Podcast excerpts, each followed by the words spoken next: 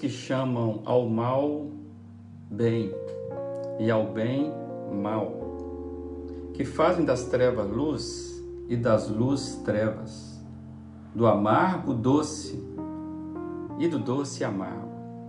Ai dos que são sábios aos seus próprios olhos, inteligentes em sua própria opinião. Isaías 5, versos 20 e 21. O que esse trecho está nos dizendo é que existe a inversão de valores, a realidade dessa terrível possibilidade, uma propositiva, uma intencionalidade de ter o mal como regra para a vida. De vez em quando parece que isso fica mais acentuado na nossa história e muitas vezes a gente percebe que é preciso os levantes contra a maldade. Parece uma loucura, mas a inversão de valores é uma terrível marca do nosso tempo. Eu entendo que a vida poderia ser mais simples se não houvesse a presença da maldade.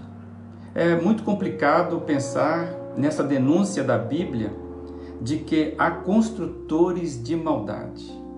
Mas ao que parece o nosso tempo, ele avançou ainda um pouco mais nessa relativização de valores mais do que produzirmos valores relativizados, onde as verdades são as opiniões, as verdade, a verdade é, passa pelas vontades das pessoas.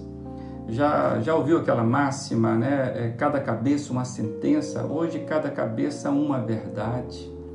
Pois é, ao que parece, nós perdemos a base de julgarmos as coisas é, e isso tem atrapalhado muito na percepção nos relacionamentos, uma vez que a inversão de valores ela ficou como base nos julgamentos, ou seja, chegamos ao ponto da absolutização do inverso, o, o absoluto do que é invertido, né? Como se o espelho que reflete tudo ao contrário assumisse a realidade.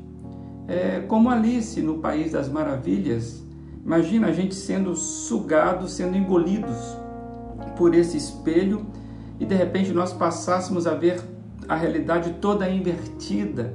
Estaríamos torcendo para o lado errado da força, estaríamos torcendo para os bandidos, estaríamos fazendo gol contra, e, e aí a gente não saberia disso, porque estaríamos vendo a realidade invertida. Os nossos heróis seriam o Darth Vader, o Coringa, o Dr. No, o Lex Luthor, o chapeleiro maluco.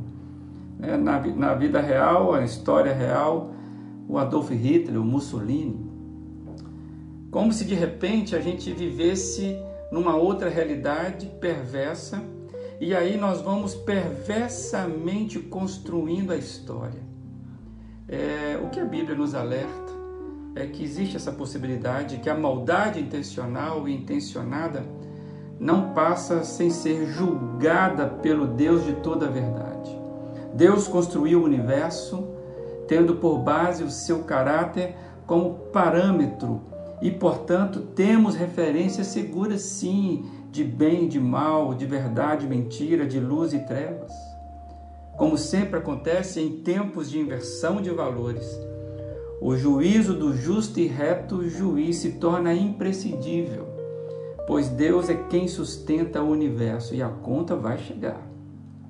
É bom lembrar e observar que o último livro da Bíblia, o Apocalipse, termina com uma expressão de ai, quando fala da queda da Babilônia. Babilônia é a figura que representa a maldade institucionalizada. O texto diz: caiu, caiu a grande Babilônia. Ai, a grande Babilônia, cidade poderosa, em apenas uma hora chegou a sua condenação. Apocalipse 18. Pois é, Deus é quem conduz a história e Ele é a garantia, e por isso nós sabemos que no final o bem sempre supera o mal. A pergunta que fica para mim e para você é: de que lado da história nós estamos? De que lado da história você está, de que lado da história você quer ficar.